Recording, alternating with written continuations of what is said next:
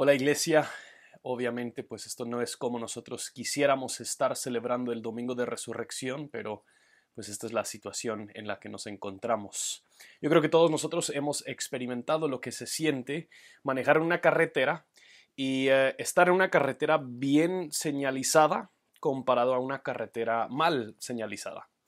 En una carretera donde hay buena señalización, esto nos permite a nosotros realmente saber cómo navegar esa carretera. Eh, depende de la señalización, quizás está diciendo que hay algún peligro más adelante, quizás nos está diciendo que nos tenemos que abrillar y movernos de carril, pero la, la, señalización existe para que nosotros podamos saber exactamente cómo movernos y cómo manejarnos de una forma correcta, adecuada y segura en esa carretera.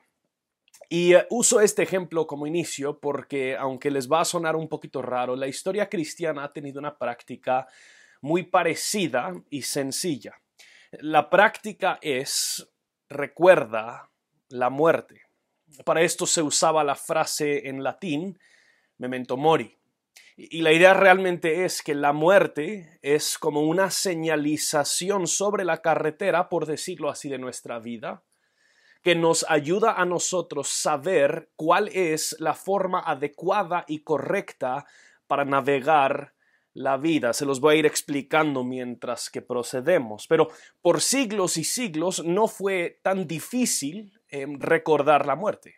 La muerte estaba por todos lados. Unos siglos atrás la posibilidad de que un bebé viviera y su madre también era mucho más baja de lo que es hoy. Familias constantemente fueron traumadas y afectadas por la muerte. La muerte estaba presente tan constantemente y era una señal perpetua de la fragilidad humana. A donde sea que volteaban se enfrentaban con la muerte. De hecho, por, por, mucho tiempo aún en las iglesias de Europa y los Estados Unidos, no solo tenían el edificio donde se congregaban, pero también estaba el cementerio a la par y cuando llegabas a celebrar el Día del Señor, ahí tenías también el cementerio como una señal perpetua de lo que nos espera. Sin embargo, en nuestro tiempo, corremos el riesgo de olvidar la muerte. Nuestra sociedad hace todo lo posible por esconder la muerte, la muerte, por ocultar la muerte. Usamos la medicina y las dietas para evitar lo inevitable. Corremos tras ser trascendentales, corremos tras ser eternos, solo para toparnos con la realidad de que todos morimos. En los Estados Unidos tenemos una frase famosa, las únicas cosas seguras en la vida son la muerte y los impuestos. No solo eso, los que somos quizás un poco más joven, ni consideramos el fin de nuestra vida. Sentimos como que tenemos todo por delante y vivimos con lo que el autor de Primera de Juan llama una arrogancia de vida, como si mañana se nos debe. Nadie tiene mañana garantizada. La muerte viene persiguiendo a todos y como una señalización sobre la carretera, la Biblia también insiste constantemente en recordarnos de la muerte. Y por lo tanto, pues nos conviene tomar en cuenta por qué es que la Biblia tanto insiste en que nosotros recordemos la muerte en que nosotros recordemos nuestra fragilidad, nuestra debilidad y que todos terminamos igual. Lo que quisiera ver el, durante los momentos que tenemos juntos es tres razones principales por las cuales yo creo que es importante que nosotros pongamos atención cuando la Biblia insiste en recordarnos de nuestra muerte. La primera razón es para que nosotros veamos la realidad de la muerte. Hay una serie de pasajes en la Biblia que hablan mucho de la temporalidad, de lo corto que es nuestra vida. Noten Eclesiastés 3, 17 al 20. Dice, yo me dije, al justo como al impío juzgará Dios, porque hay un tiempo para cada cosa y para cada obra. Me dije también en cuanto a los hijos de los hombres, ciertamente Dios los ha probado para que vean que son como animales, porque la suerte de los hijos de los hombres y la suerte de los animales es la misma, como muere el uno, así muere el otro, todos tienen un mismo aliento de vida, el hombre no tiene ventaja sobre los animales porque todo es vanidad, todos van a un mismo lugar, todos han salido del polvo y todos vuelven al polvo.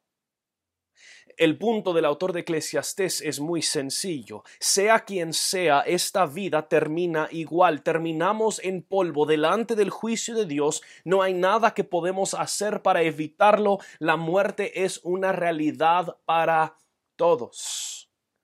El autor usa esta frase que tanto hemos escuchado, quizás en, funerales o velorios.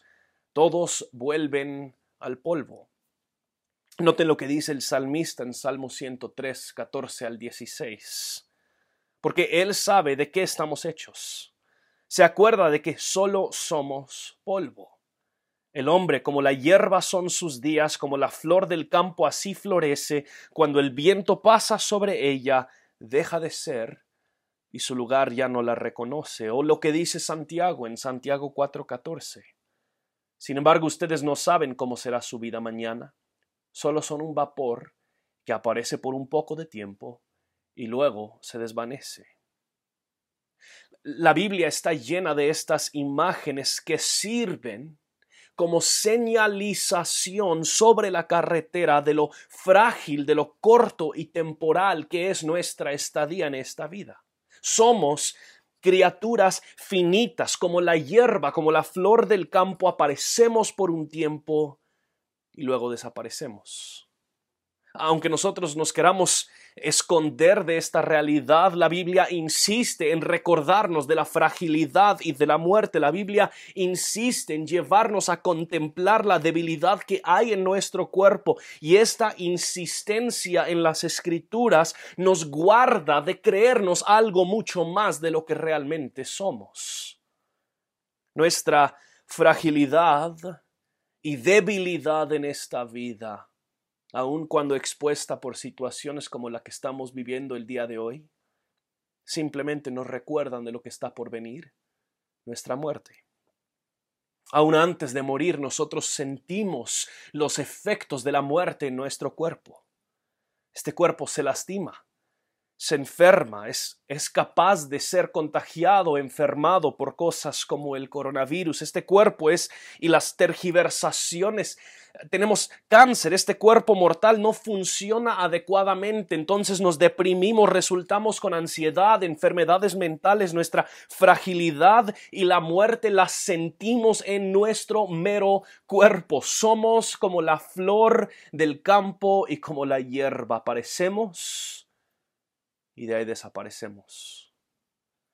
La muerte nos espera a todos. Esto es una realidad que la Biblia quiere que recordemos.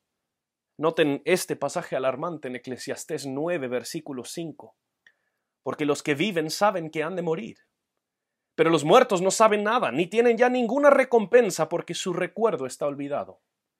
Versículo 12, porque el hombre tampoco conoce su tiempo, como peces atrapados en la red traicionera y como aves apresadas en la trampa, así son atrapados los hijos de los hombres en el tiempo malo, cuando éste cae de repente sobre ellos. Es un poco raro que la Biblia quisiera recordarnos tanto de la muerte. ¿No, no es el mensaje de la Biblia un mensaje de vida? Y lo es. Y a eso llegaremos. Es el domingo de resurrección. No les quiero asustar con tanto hablar de muerte. Pero solo porque el mensaje de la Biblia es un mensaje de vida no significa que pasa por alto la realidad de esta situación. La Biblia insiste en recordarnos de la muerte para que nosotros podamos saber cómo navegar esta vida el autor de Eclesiastés a lo largo del libro nos recuerda que todo es vanidad de vanidades. Esta vida, si confiamos en ella, si ponemos nuestra esperanza en ella, si realmente creemos que esto es el fin, toda esta vida va a ser como un simple viento, aire. No, no, lo podemos agarrar, sostener y guardar para siempre a la hora de morir. perdemos lo que hemos adquirido. Y la Biblia insiste en recordarnos de la muerte porque es una realidad para todos. Tristemente, hay muchos quienes solo están jugando vida. Nos levantamos, desayunamos, trabajamos, salimos, nos acostamos, pasamos tiempo con, con, amigos, como si aquí nosotros vamos a estar por toda la eternidad. Y la insistencia de la Biblia en recordarnos de la muerte es para sacudirnos de esta fantasía de vida que estamos viviendo, para que tengamos la realidad enfrente. Tú y yo no somos dioses, somos finitos, temporales, inmortales esta vida termina en muerte. No sé cuántas veces me he encontrado en velorios, funerales y ahí las personas están no simplemente de luto por la persona que han perdido, pero están examinando cómo han ellos navegado la vida su existencia. En ese momento ellos están viendo la señalización sobre la carretera y ajustando, evaluando su realidad en base a lo que ven. La, la muerte pone esta vida en su lugar adecuado. Nos recuerda que somos frágiles, débiles, de polvo somos y al polvo volveremos. Pero yo creo que la segunda razón de por qué la Biblia nos recuerda de la muerte es para que nosotros veamos su causa. La realidad es que la Biblia no solo habla de la muerte en su sentido biológico, su sentido biológico es parte de un gran todo. A menudo la Biblia también habla de la muerte en su sentido espiritual y es esta idea que nos ayuda a entender la causa de la muerte. Pablo en Romanos 5:12 nos lo explica de forma contundente. Dice, por tanto, tal como el pecado entró en el mundo por medio de un hombre, y por medio del pecado la muerte, así también la muerte se extendió a todos los hombres, porque todos pecaron. ¿Por qué hay muerte? ¿Por qué hay enfermedades terminales? ¿Por qué hay cáncer? ¿Por qué no logramos escaparnos de la muerte independiente de cuánto nos desarrollamos? Sencillamente, porque el hombre se rebeló contra Dios. La muerte nos lo recuerda. La muerte es una señal constante de que las cosas no están bien, algo está mal. Y esto se mira en la manera en la que el mundo y nosotros vivimos nuestra vida. Aunque la muerte nos rodea, aunque la veamos por todos lados, aún así muchos vivimos nuestra vida como si no fuera cierta la muerte. Aunque la muerte viene por todos nosotros, aún así pensamos y hablamos como si no existe o que la podemos evitar. En pocas palabras, seguimos creyendo que es posible lograr ser infinito, ser igual que Dios. George Orwell, el autor de 1984, dijo lo siguiente, un ser humano normal no quiere el reino de los cielos lo que quiere es que la vida en esta tierra continúe. Creo que he contado la historia antes, pero me fascina la historia del rey Luis el XIV, o se llamaba Luis el Grande. Él es el rey que reinó por la mayor cantidad de tiempo en la historia de Francia. Él reinó desde 1643 hasta 1715, cuando murió. Era un rey sumamente honrado en su vida, y aún más en su muerte. Cuando él murió, se supone que dividieron su cuerpo en tres diferentes partes para que las personas podrían ir a velarlo en diferentes lugares porque habían tantos que querían ir a verlo y ahí llegaban con el famoso grito el rey ha muerto, noten, vive el rey, viva el rey. Se cuenta la historia que en su velorio él, eh, llegó el pastor, el sacerdote que iba a elogiar el rey y dar el sermón, Y supuestamente en la iglesia había una sola candela encendida y todo lo demás en la oscuridad. Y esta candela representaba la vida del rey. Al subir al púlpito para dar la prédica, Jean Baptiste Massillon, este pastor, apagó la candela del rey Luis el Grande, y así en la oscuridad habló las primeras palabras famosas del sermón acerca del rey Luis el Grande. Dijo, solo Dios es grande. E, e, esta práctica de querer mantener, preservar la vida y el legado tampoco es tan antigua. Aún hay líderes famosos como Vladimir Lenin, que su cuerpo ha sido preservado para que la gente pueda verlo y celebrarlo. Hacemos todo lo posible como cultura humana por endiosarnos y perdurar para siempre. Por más que veamos la muerte, insistimos en creer que podemos quitar de encima las limitaciones que tenemos como criaturas. Insistimos en creernos grandes, en que nosotros podemos ser como Dios. Y hay cierta ironía aquí, ¿verdad? Porque esto es precisamente lo que hicieron nuestros primeros padres, Adán y Eva, lo cual resultó en que entrara la muerte. La muerte en ese sentido no solo nos recuerda que no somos Dios, sino que es también el castigo de parte de Dios por haber intentado ser Dios. Matthew McCullough en su libro Recuerda la muerte dice lo siguiente. Cada ser humano que ha vivido preferiría ser el sol que reflejar su luz. Preferiríamos ser Dios que descansar contentos en ser su imagen.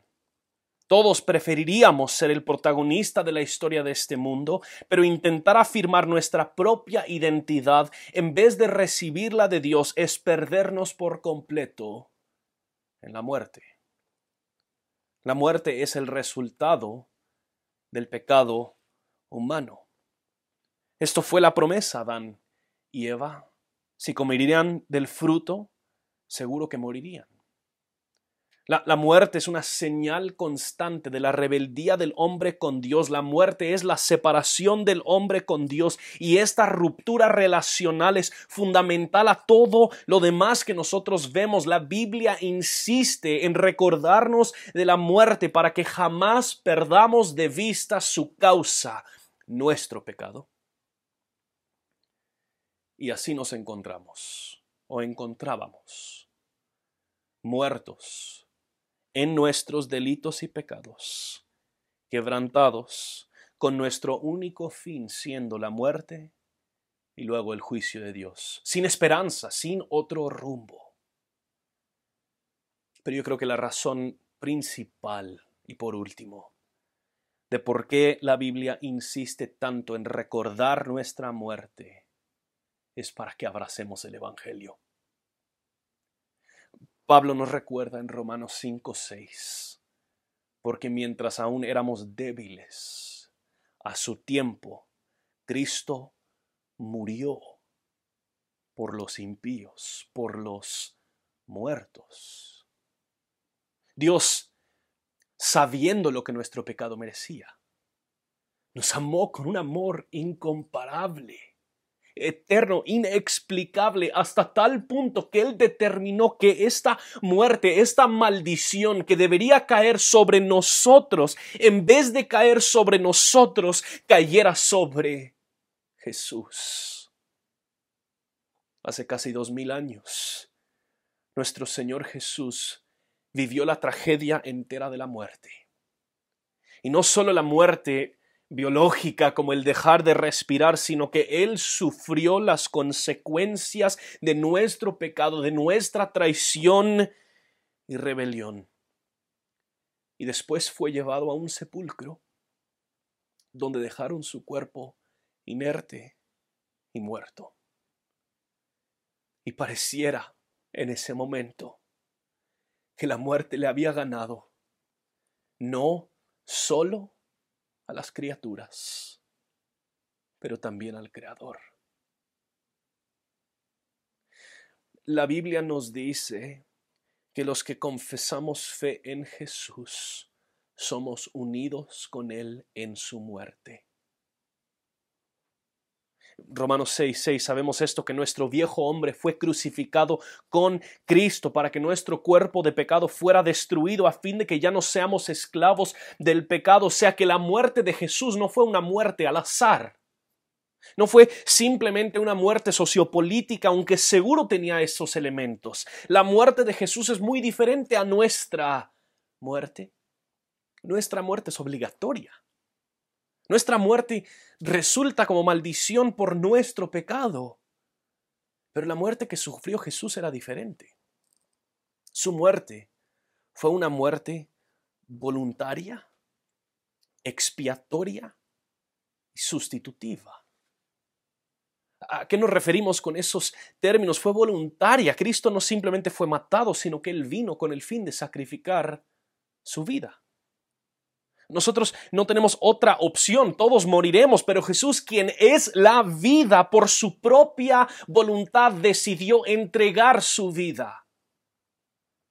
Fue expiatoria, la, pena del pecado era la muerte. Alguien tenía que pagar la deuda que nosotros habíamos acumulado.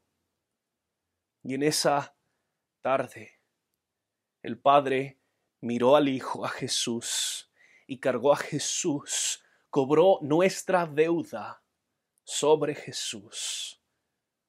Cristo cargó en su cuerpo nuestra iniquidad, pero fue sustitutiva. Él murió la muerte en nuestro lugar. Él murió la muerte para que los que ya estaban muertos, tú y yo, podríamos vivir.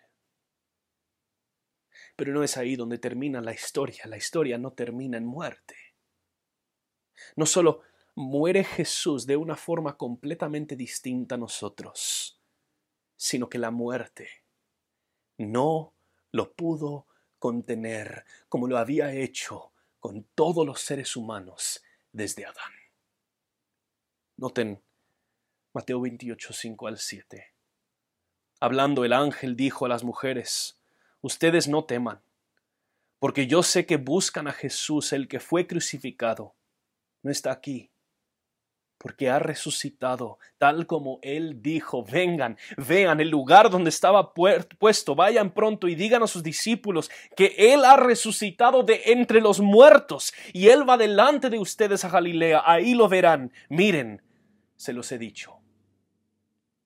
Lo imposible había sucedido la muerte que había secuestrado a todo ser humano desde Adán hasta este momento, que también había tragado a Jesús en el sepulcro. Esa misma muerte ahora había sido devorada y conquistada por Jesús. La muerte parecía durante la historia humana ser invencible y sin embargo, Cristo la venció. Para muchos, la resurrección no siempre parece ser tan relevante o buenas nuevas, porque todavía no han dimensionado la tragedia que es la muerte. La vemos tal vez como algo bueno en el futuro, pero hoy, ¿qué, implicaciones tiene? Seguimos viviendo en un mundo de fantasías donde pareciera que nosotros estamos dormidos a la realidad, no nos hemos despertado, no hemos visto las señales. Entonces pensamos, pues, ¿para qué necesito resurrección cuando esta vida es tan buena? Quiero que imaginemos por un momento que Jesús no ha resucitado y la muerte tiene la última palabra. ¿Qué implicaciones tiene eso sobre el futuro y el presente? Pensando primero en el futuro, si la muerte tiene la última palabra y Jesús no ha resucitado, entonces no hay futuro. Esto es el cielo. Esto es lo mejor que podemos experimentar en toda la vida no solo eso, si no hay resurrección, todavía estamos muertos en nuestros delitos y pecados, lo cual significa que a la hora de morir nos enfrentamos con juicio y la necesidad de pagar la pena de nuestro pecado. Pero pensemos no solo en el futuro, pensemos en el presente. Si la muerte tiene la última palabra, piensa en las implicaciones para ahorita. No hay esperanza. Este mundo es lo que es, la maldad existe y nos destruirá, no hay propósito o gran significado en esta vida, entonces mejor persigamos el placer, como dice el autor de Eclesiastes, no hay nada bueno bajo el sol, entonces comamos, bebamos y persigamos la diversión, porque esta vida solo es vanidad. Pero no, no, no solo a nivel ideológico, si la muerte tiene la última palabra, no hay respuestas grandes a la enfermedad, al dolor, al sufrimiento. No hay, no hay, respuestas verdaderas a la enfermedad mental, a la infertilidad, a los que han tenido abortos espontáneos, no hay respuestas al sufrimiento, a la violencia, todo es vanidad, nada importa. Es simplemente la suerte de tu vida y después de eso mueres.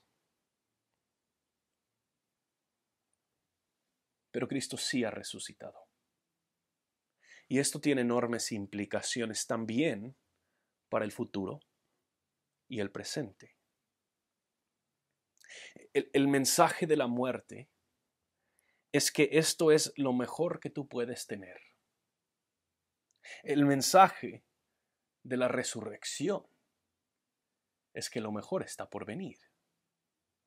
Podemos ver el sufrimiento de este mundo, entenderlo, llorarlo, sufrirlo también, pero hacerlo añorando y deseando la esperanza futura que tenemos. Pedro dice en 1 Pedro 1, 3 y 4 que nosotros hemos sido, hemos nacido de nuevo a una esperanza mediante la resurrección de Jesús para obtener una herencia incorruptible, inmaculada y que no se marchitará, reservada en los cielos para ustedes mediante la resurrección de Jesús, los que confiesan fe en Él obtienen esta herencia incorruptible. Si la muerte tiene la última palabra, escúchenme, nosotros morimos siendo enemigos de Dios. Pero si la resurrección tiene la última palabra, cuando morimos no somos simplemente tratados como amigos, sino que somos recibidos como hijos. Obtenemos herencia.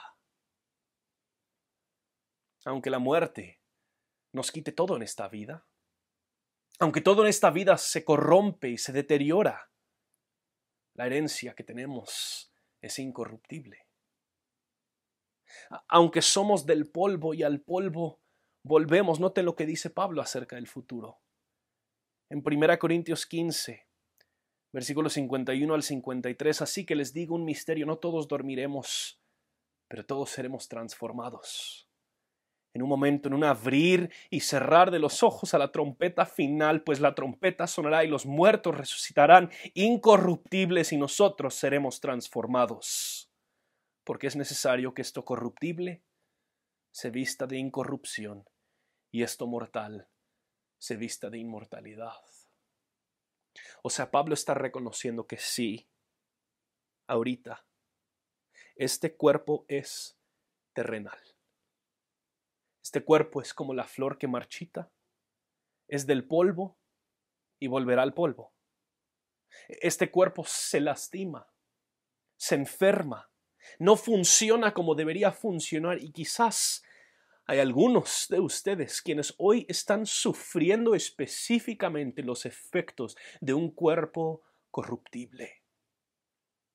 Este cuerpo se deprime, se vuelve ansioso, este cuerpo siente el dolor de la infertilidad, de la pérdida de seres queridos. Oh, pero mis hermanos, viene un día cuando toda esta corrupción será enterrada en el sepulcro y tú y yo nos vestiremos de lo incorruptible, seremos reunidos de nuevo con nuestros seres queridos quienes han muerto en Cristo y viviremos con Dios Padre, Hijo y Espíritu juntos en armonía para siempre.